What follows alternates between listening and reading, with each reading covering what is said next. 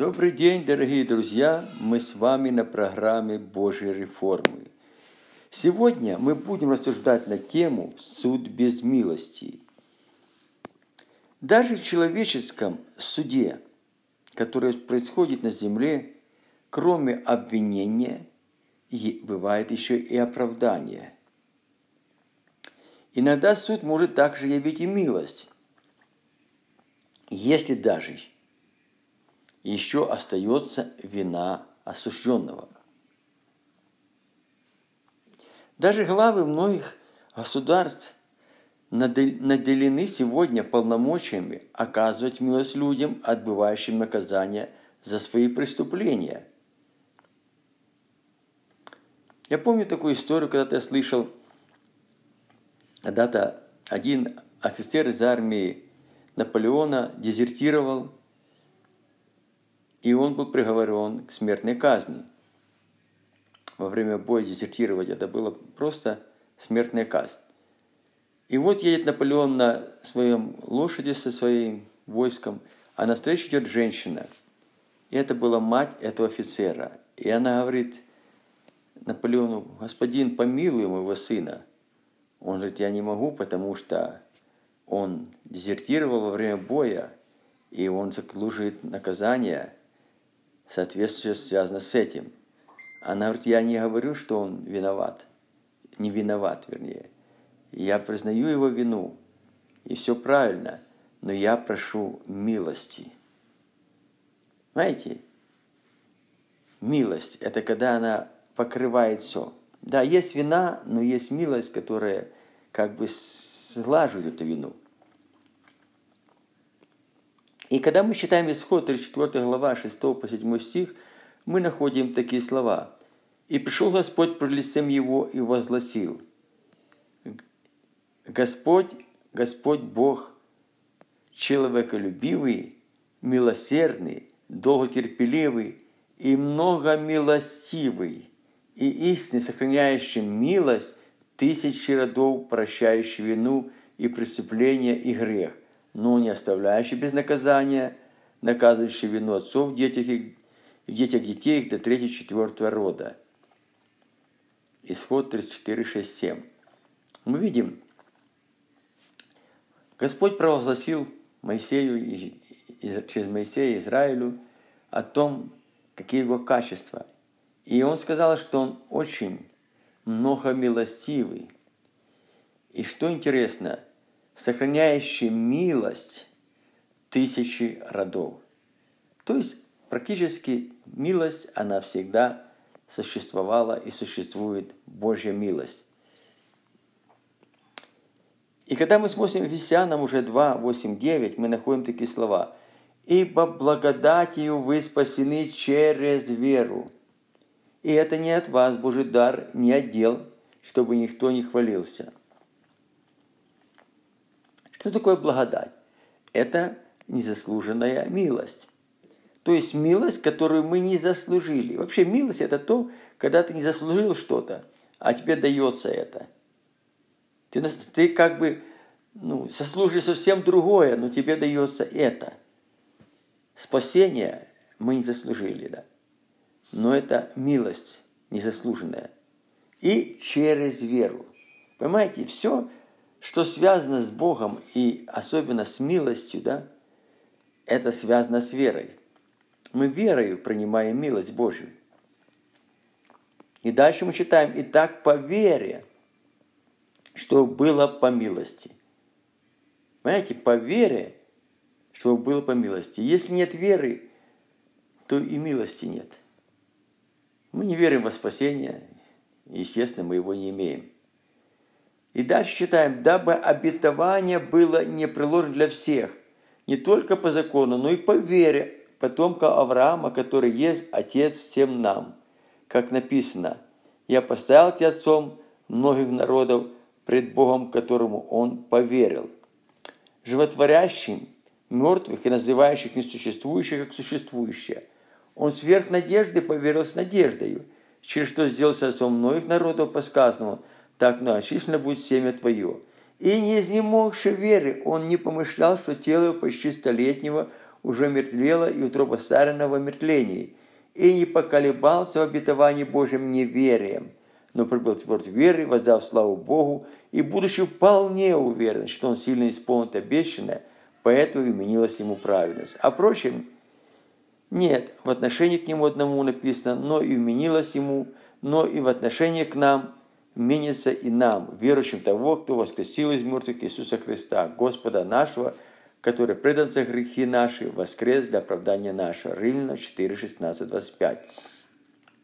А теперь давайте посмотрим поэтапно, по пунктам это местописание. Это очень глубокое местописание. Первое. Вера и милость и обетование. Три вещи. Там, где милость, вначале идет вера. Чтобы было по вере, по милости. И это связано с обетованиями. Если мы верою утверждаем Божье обетование, которое мы не заслужили, но Он нам обещал, они приходят по милости Божьей. Второе. Опять-таки вера, милость обетования дает жизнь, воскрешает из мертвых тому, что умерло. Знаете, иногда у нас что-то уже умерло. Иногда мы поняли, что это бесполезно. Все, что мы делали, нет смысла уже как бы. Уже слишком долго ждали, да, и все, все буквально говорит против того, что оно нелогично, оно уже не может быть. Но воскрешает вера, Божье обетование. И это происходит по милости. Как и сказано там, называя, провозглашая, исповедуя нашими устами несуществующее, как существующее. Это через веру, потому что вера есть осуществление ожидаемого и уверенность в невидимом, да? Мы провозглашаем существует как существующее, и мы ожидаем, и мы уверены, что мы то, что мы не видим. Потому что это Божье обетование. Оно не связано с логикой. Оно не связано с тем, что мы должны видеть. Оно связано с тем, что Бог сказал. И все слова Божьи «да» и «аминь». И обетование, оно никогда не умирает. Оно раз и навсегда. Только вера, которая провозглашает и понимая, что это походит не от того, что мы там хорошие или что-то, да, правильные, но это милость Его. Третье. Поверить с надеждой. Он сверх, с наде, поверил с надеждой сверх надежды. Это когда уже просто невозможно надеяться ни на что. Ну, уже все, как у Авраама было. Ну, все. Сара, утроба Сарного мертвления. С самого начала она была бездетна, бесплодна. И прошло уже столько лет, они же старые люди, которые вообще не может быть в физическом плане детей.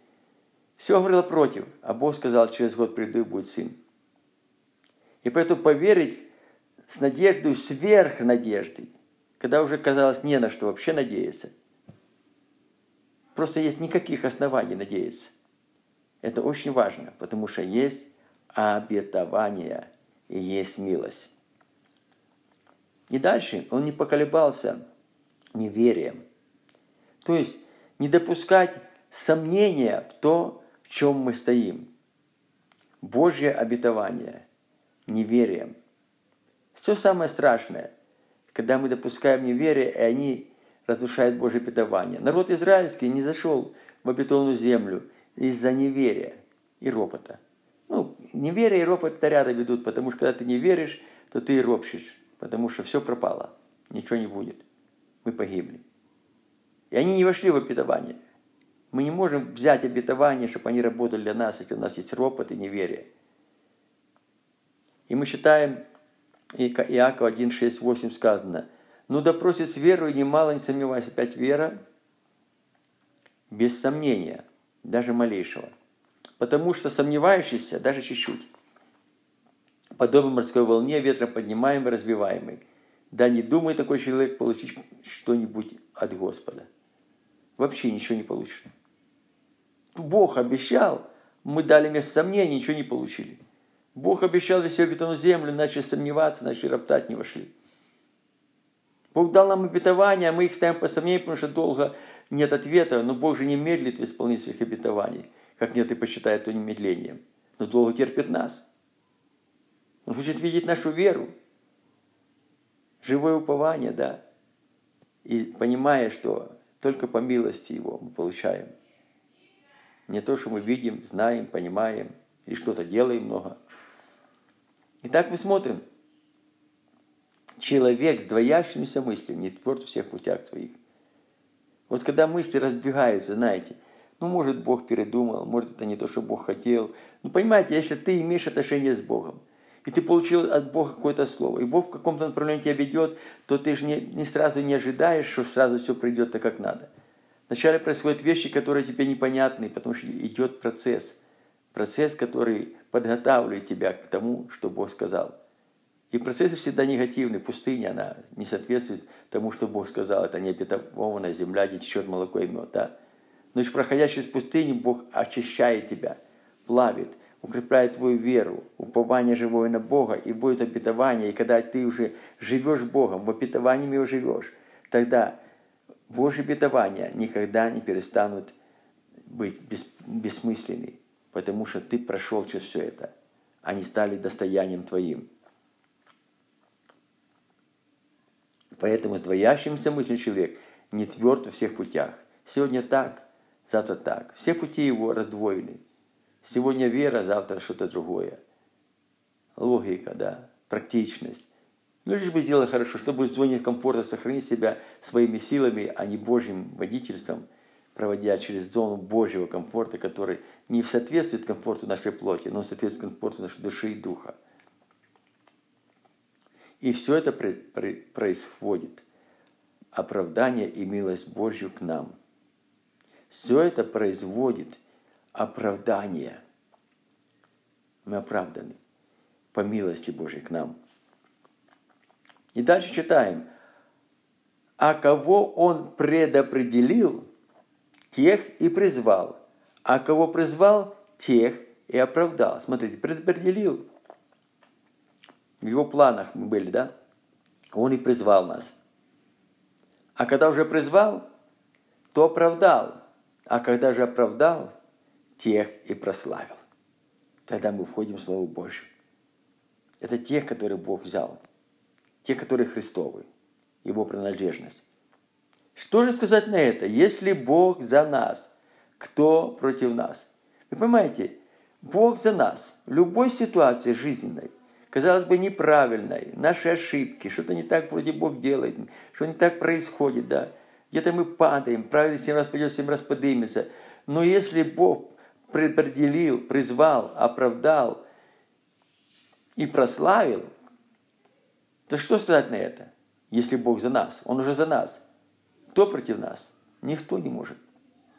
Бог проводит нас тернистыми путями, но приводит туда, куда Он первоначально определил нас. Тот, который Сына Своего не пощадил, но предал Его за всех нас, как с Ним не дарует нам и всего. Всего. То, что предназначено нам от Отца. Кто будет обвинять избранных Божьих? Кто? Ну кто, скажите? Тех, кто Бог избрал, кто может обвинять? Бог всемогущий, Бог все над всем. Бог оправдывает их. Оправдывает, если мы приходим к Нему. Да, мы согрешаем многие. Но написано, если вы исповедуете согрешение ваше, Он будет верен, праведен, простит вам согрешение ваше и очистит от всякой неправды. Просто очистит химчистка. Просто ничего не остается, как будто ничего не было. Потому что он избрал и прославил.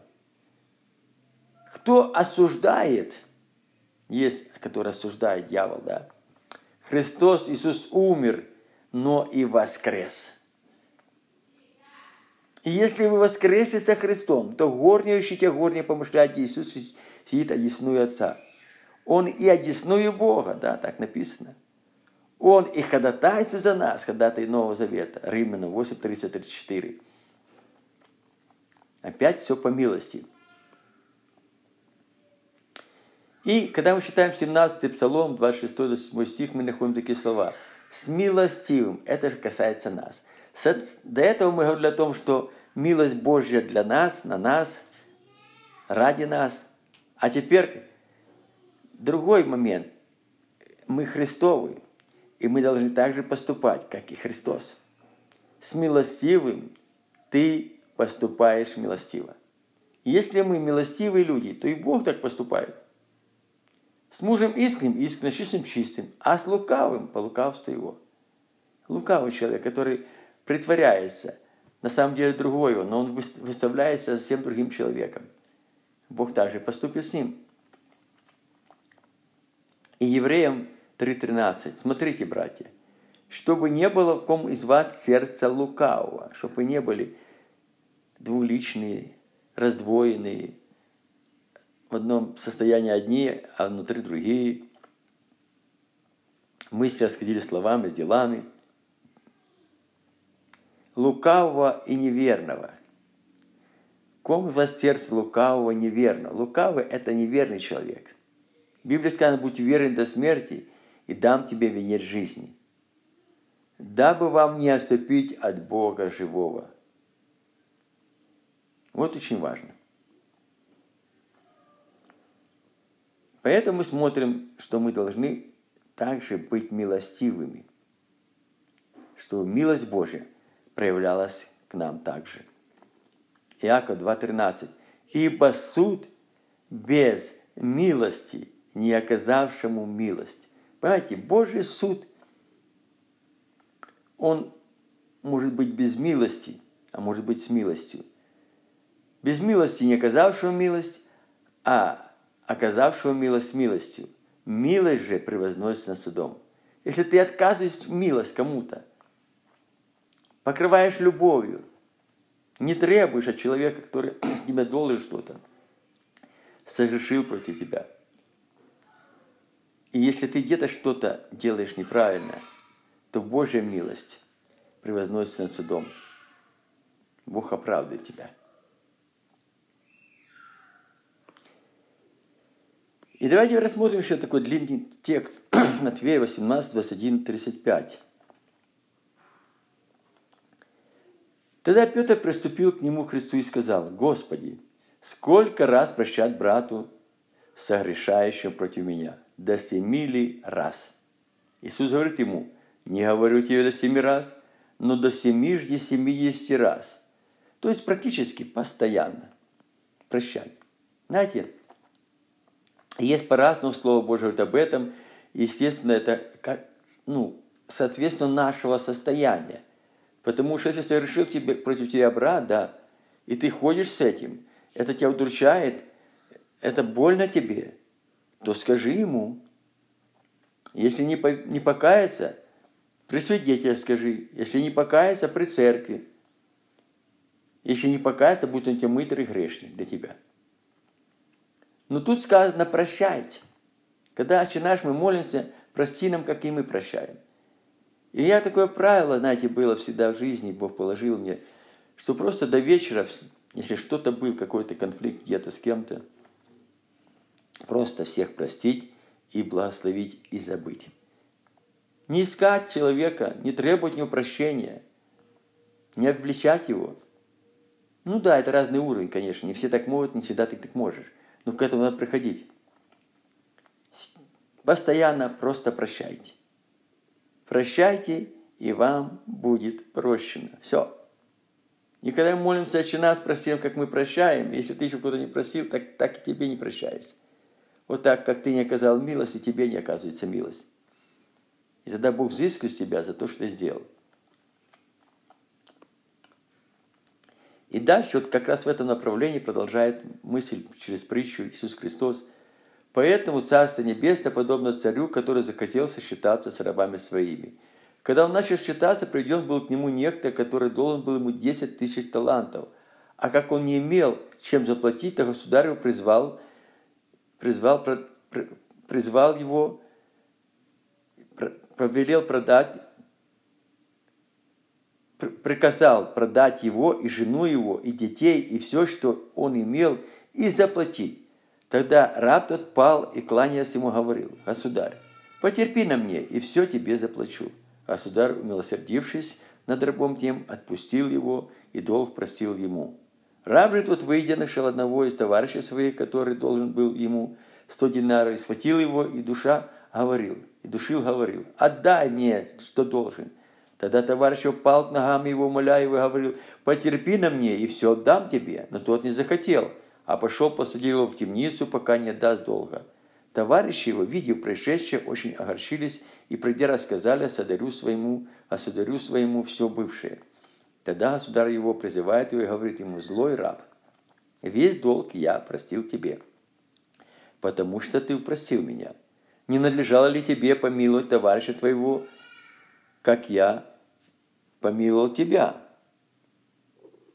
И дальше мы смотрим.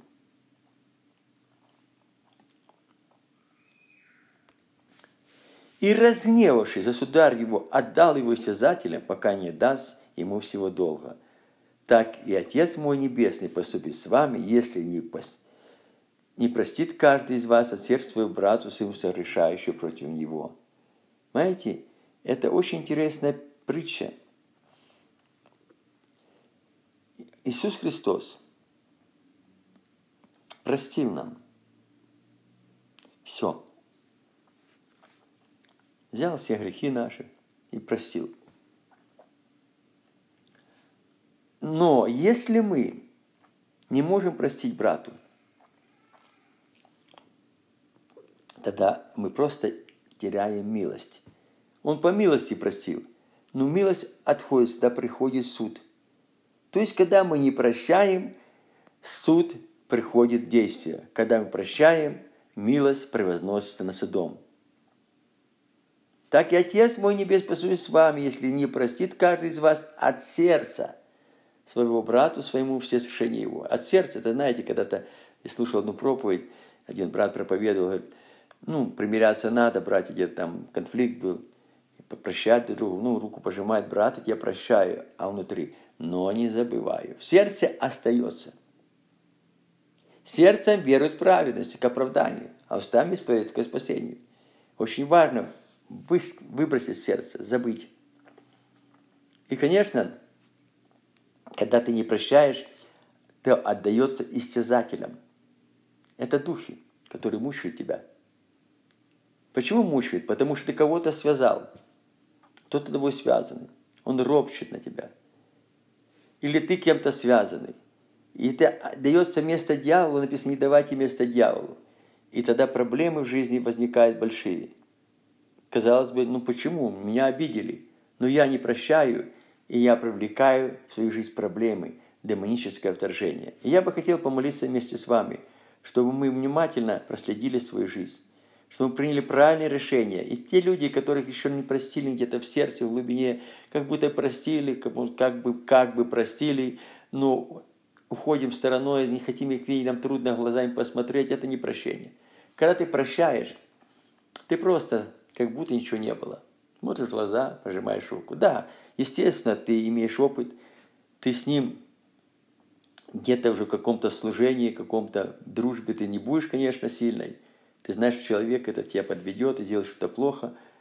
Возможно, так это может быть, но ты свободен. Кого Сын освободит, тот будет воистину свободен. Ты отпускаешь измученного на свободу. Это Слово Божье учит. Отпустите, это пост. Измученных на свободу. Развяжите всякое ярмо. Это в Исаии написано, 58 глава, и 9, не помню. И это очень важно, друзья. Мы помолимся, Господь, помоги нам. Если еще в нашем сердце есть какая-то обида, и мы носим, и мы не можем простить кого-то, Господи, помоги нам дай нам простить и просто благослови. Ты сказал, благословляйте обижающих, проклинающих. Молитесь за обижающих, врагов любите. И мы благословляем. Мы просто сейчас благословляем всех людей, которые чем-то нас огорчили, что-то делали плохо для нас и ранили наше сердце. Мы благословляем, принимая благословение в свое сердце, полное освобождение и направляем благословение в жизнь этих людей, чтобы они были благословены тоже во имя Иисуса Христа. Мы просим об этом. Аминь.